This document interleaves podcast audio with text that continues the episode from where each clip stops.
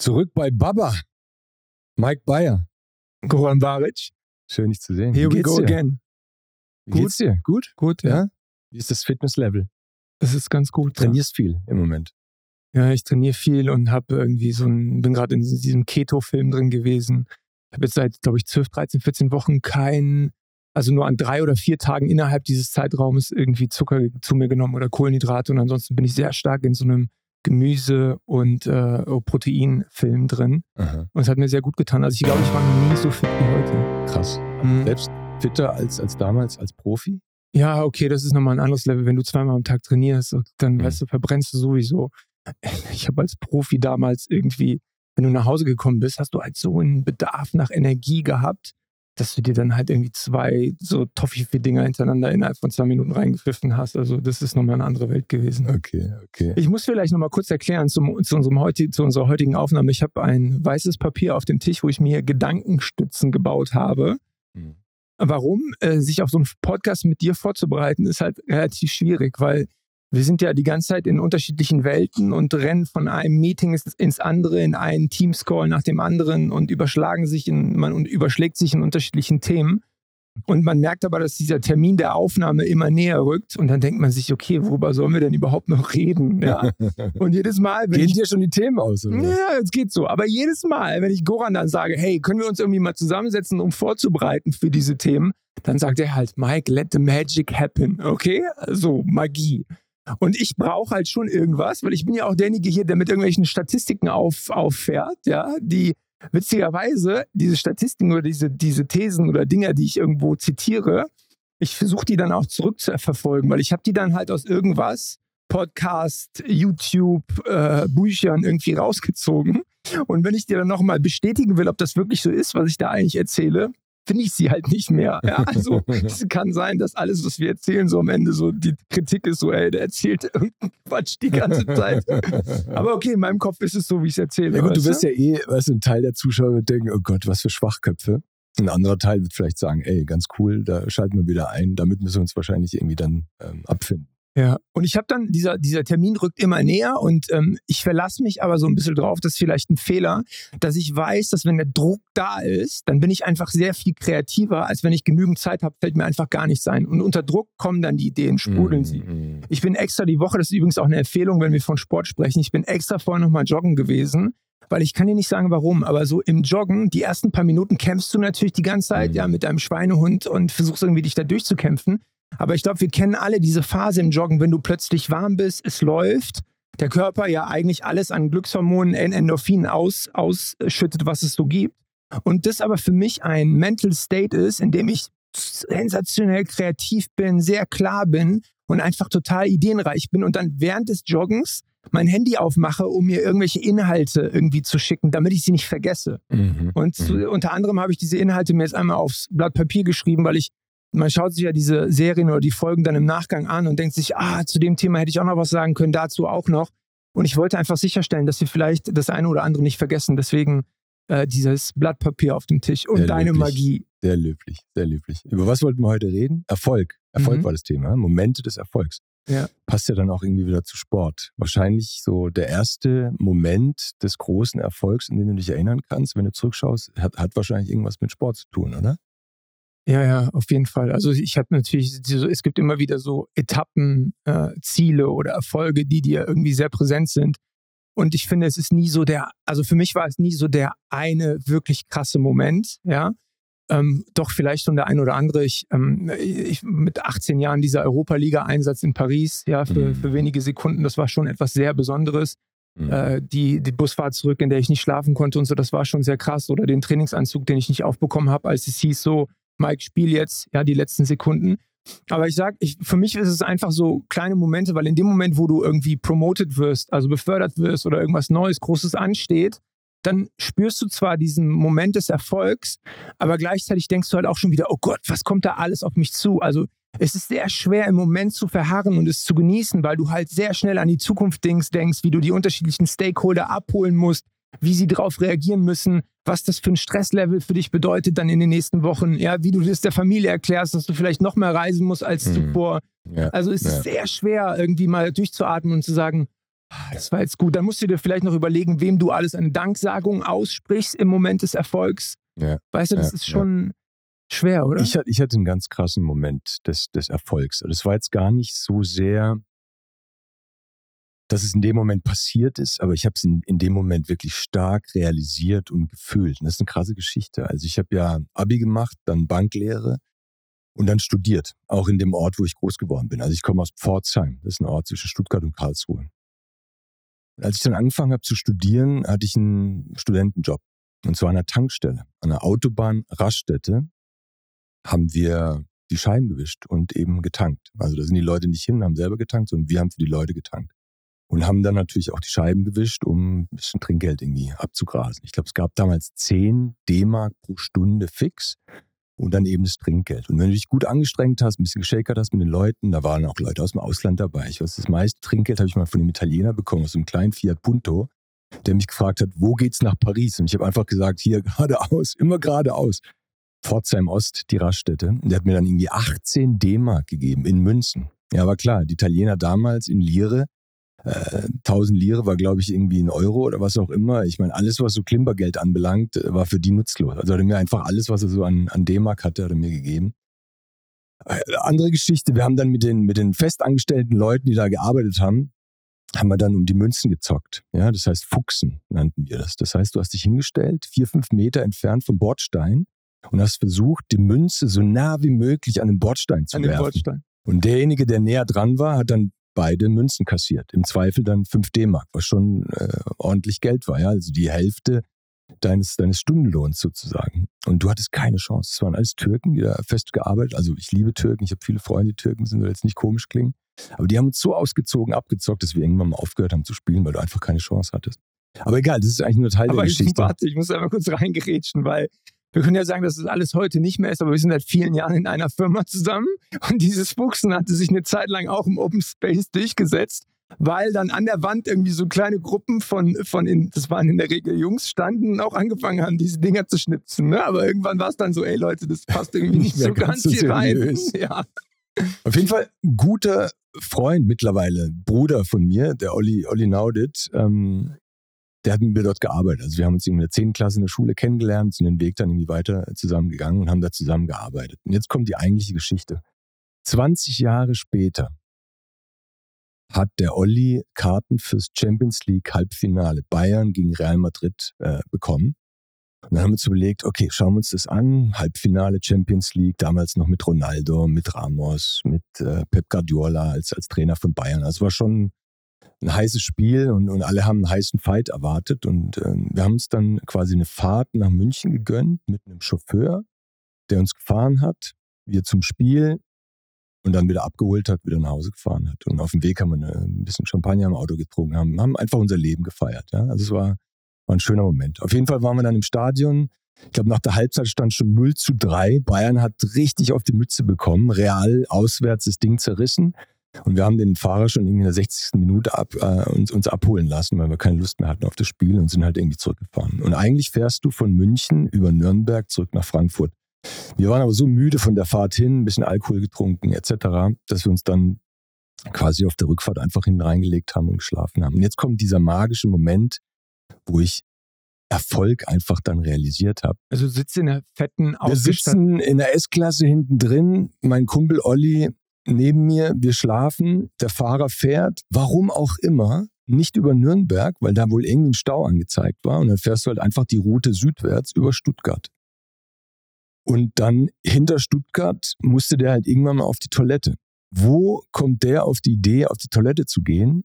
An der Raststätte Pforzheim Ost, wo wir, Olli und ich, die beiden, die hinten in der S-Klasse sitzen, 20 Jahre zuvor Scheiben gewischt haben, getankt haben, als Studenten. Und jetzt stell dir mal den Moment vor, das Auto wird langsamer, hält an, wir wachen hinten auf, gucken uns an, gucken raus und denken so, fuck, was ist das für ein Film? Wo sind wir? Das ist doch die Raststätte, wo wir damals gearbeitet haben. Wir leben beide inzwischen in Frankfurt, sind ab und an in der Heimat, aber schon ewig nicht mehr an dieser Raststätte gewesen, logischerweise.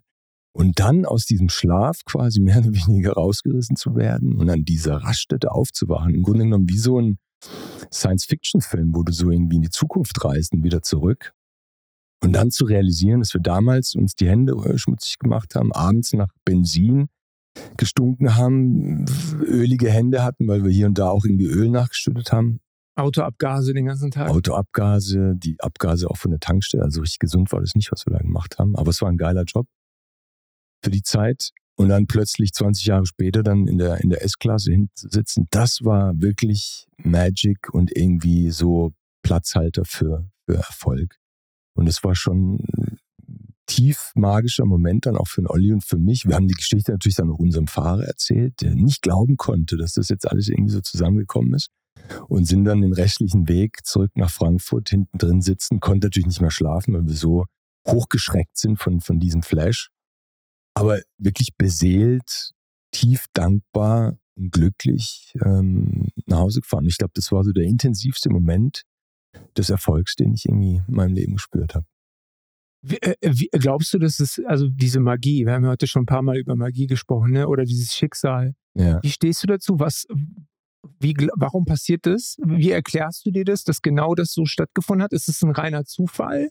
Oder welche, was, wer gibt dir welche Message damit? Wieso passiert das? Ja, ich meine, das ist natürlich reine Spekulation. Ne? Das ist Glaubens, Glaubenssache. Also ich glaube fest daran, dass es diese Signale gibt, dass es diese Momente gibt, die einem auch irgendwie was mitteilen wollen. Was dann die Message ist, muss jeder für sich irgendwie herausfinden.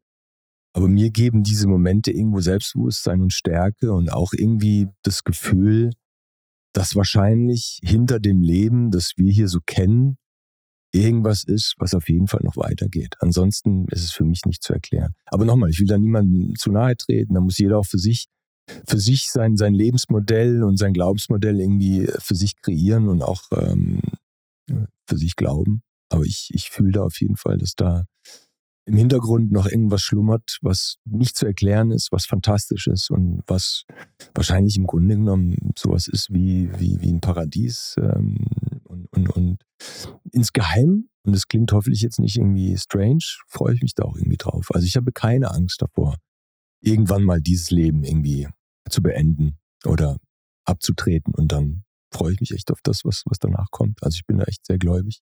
Ich glaube, du hast auch einen, einen, einen, starken Glauben in das Thema Karma und äh, Law of Attraction installiert bei dir, oder? Ja, und gar nicht so bewusst oder gar nicht so, um jetzt irgendwie davon zu profitieren, sondern immer wieder neu in so Situationen reingerutscht, die halt sehr besonders waren und mich dann auch irgendwie einfach stutzig gemacht haben. Und irgendwann löst sich dann so der Nebel auf und, und man sieht dann für sich was. Und das wünsche ich ja jedem Menschen, dass man einfach sich öffnet, das irgendwie zulässt, vielleicht den Gedanken auch zulässt, dass solche Dinge einfach passieren können und dass diese Magie oder Schicksal oder was auch immer, wie wir es nennen wollen, einfach da ist, aber man muss es halt irgendwie auch zulassen. Zulassen und sehen, ne? Ja. Du bist halt in deinem Alltag so penetriert von Dingen, die in der Vergangenheit passiert sind, über die du nachdenkst und die dir Sorgen bereiten. Wie gehst du jetzt damit um? Ja, was bedeutet das? Wie hat sich dein Leben dadurch verändert? Und dann denkst du, oder du denkst in die Zukunft was wird jetzt gleich passieren? Was habe ich noch alles vor mir?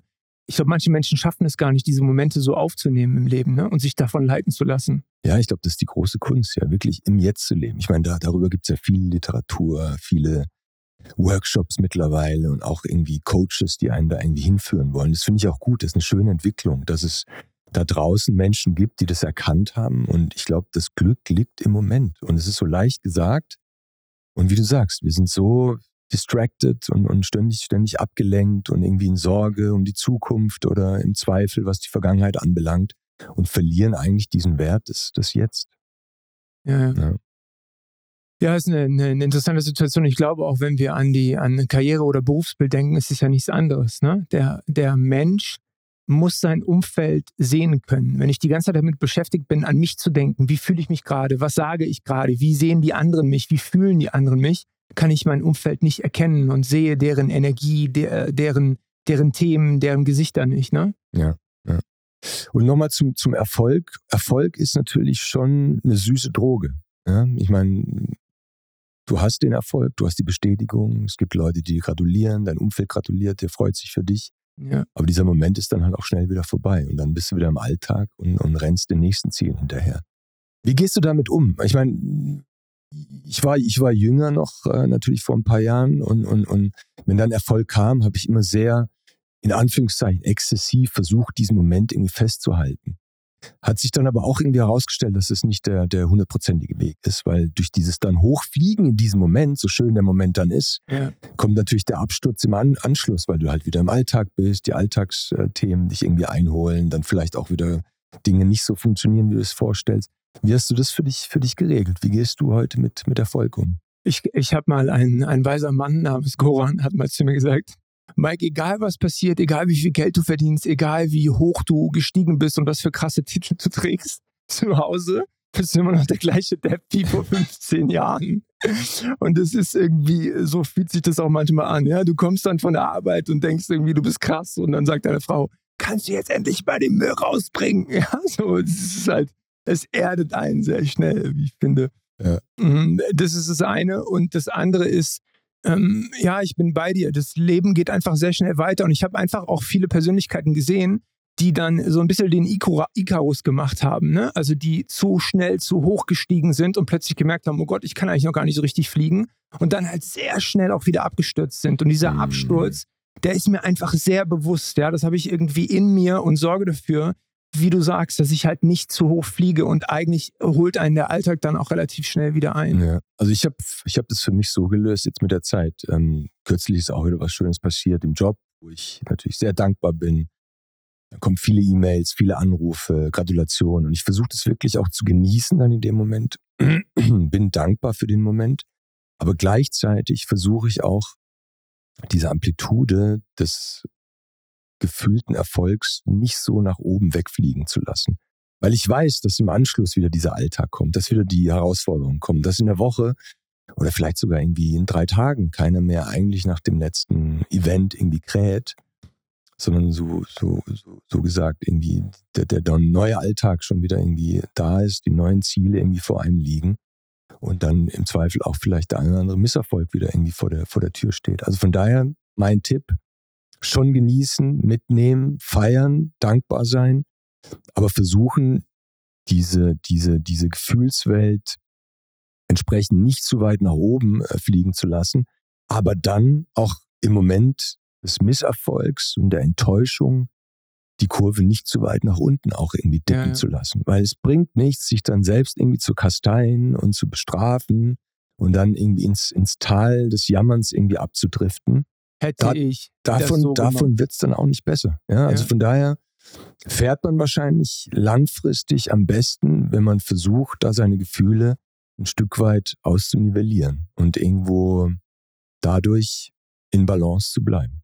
Weißt du, wo ich habe es auch sehr stark in dem Materiellen gemerkt. Ne? Mhm. Wenn du aus, aus irgendwie äh, nicht sehr wohlhabenden Verhältnissen kommst, dann hast du als, als Jugendlicher schon irgendwie, vielleicht auch aufgrund der Basketball-Musikwelt, in der ich groß geworden bin, war schon immer so dieser, dieses Materielle, so als höchster Stellenwert, gewisse Dinge zu erreichen.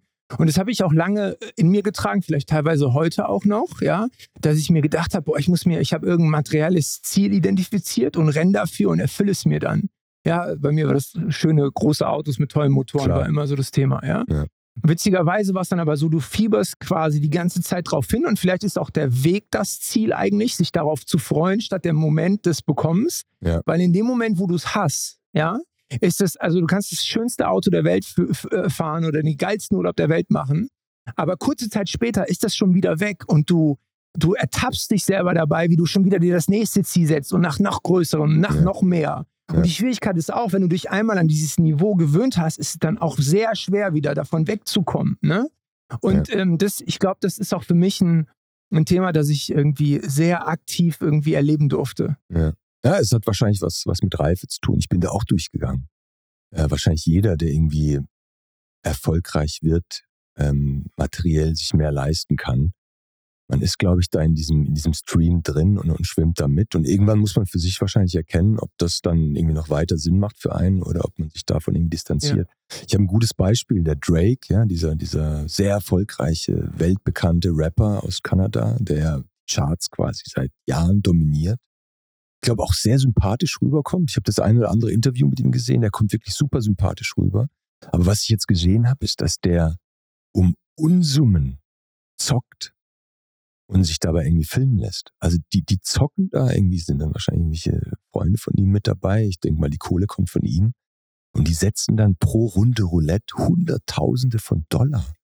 Ich meine, klar, er gewinnt dann manchmal, dann blenden sie ein, wie viel er jetzt gerade gewonnen hat. Millionen, zwei Millionen Dollar, ich weiß nicht wie, wie die das da irgendwie veranstalten. Aber ich will nicht wissen, was der auch in Kohle verliert. Und dann frage ich mich, warum macht er das? Ich meine, der wird super viel Kohle haben. Es geht ihm ja nicht darum, damit mehr Geld zu verdienen, sondern im Grunde genommen tut er mir so ein bisschen leid. Er will eigentlich in dem Moment eine Gefühlswelt spüren, die er wahrscheinlich so natürlich aufgrund des super großen Erfolgs über lange Zeit so nicht mehr empfindet. Das heißt, er muss sich irgendwie extern so triggern, mit einem großen Einsatz so viel Geld riskieren, dass es im Zweifel, wenn er es verliert, wehtut, um dann im Moment des Erfolgs kurz mal dieses, ach, ich habe gewonnen, ich fühle mich gut, Belohnung irgendwie zu spüren. Ja. Und das hat mich eigentlich, als ich es gesehen habe, echt so ein bisschen traurig gemacht, so ein bisschen erschreckt. Weißt du, ich muss, äh, ich habe übrigens jetzt gerade ein Erlebnis machen dürfen, das mich einfach sehr beschäftigt hat und mich auch nochmal weiterentwickeln konnte daran. Also generell, ich finde, diese, diese kleinen Momente, die musst du einfach zu schätzen äh, äh, wissen. Ja, ich hatte irgendwie einen damaligen Geschäftsführer, ähm, der hat mich irgendwie als Hypod identifiziert, der war Franzose. Da wurde ich irgendwie in sein Büro als junger Berater irgendwie eingeladen, mit ihm zu frühstücken. Franzose, ja, was gibt's da? Croissants. So. Und ich sitze halt an diesem Tisch und denke mir so, okay, dieses Croissant, das ist ja total bröselig, das krümelt ja wie Sau, ja? Was mache ich jetzt? Ich, deutscher Bauer, nimm mal das Croissant, beiß vor ihm rein, so. Und das Ding. Überall alles voll, so. Denken wir so, oh Gott. Weißt du, statt mal nachzudenken und sich zu überlegen, so, okay, ich reiße mir einzelne Stücke ab und esse die vorsichtig direkt wie so ein Bauer und hab's dann einfach nicht mehr angefasst danach, ja? Aber es gibt zwei, zwei Momente, die ich, die ich nicht vergessen darf. Zum einen, es klingt so ein bisschen sektenmäßig, aber am Ende, wenn du eine gute Unternehmenskultur hast, dann beneiden dich viele darum. Aber ich hatte eine, ähm, eine Kollegin, die zusammen mit mir in der Organisation groß geworden ist. Die kommt zufälligerweise auch aus der gleichen Heimatstadt wie ich und ich habe sie nach Frankfurt lotsen können. Wir dürfen ja ähm, den Namen sagen, oder? Katrin, Katrin, Katrin, Schmitz. Ja. Grüße an Katrin Schmitz. Ja, und das Schöne war bei Katrin, unser sie hat. Engel. Unser Engel, sie hat viele Jahre direkt mit mir zusammengearbeitet und ist entsprechend aufgestiegen in der Organisation, ist heute Teil der Geschäftsleitung. Und ähm, wie gesagt, es klingt verrückt für den einen oder anderen, aber sie hat sich 069 auf ihr Bein tätowieren lassen. Ja? Und 069 steht jetzt nicht für, also klar steht es die Postleitzahl von Frankfurt und es steht sicherlich auch für Frankfurt. Vorwahl. Die Tele Vorwahl. Telefonvorwahl. Genau. Ja. Aber es steht vor allen Dingen für etwas, was wir äh, geschaffen haben. Eine Kultur, ein Gefühl, ein Streben nach mehr, ein Erfolgreichsein, dass sie das irgendwie so für sich übersetzt hat. Und mhm. weißt du, wenn ich, äh, ich habe über sieben, acht Jahre mit ihr zusammengearbeitet und ich habe das ja zusammen mit ihr kreiert.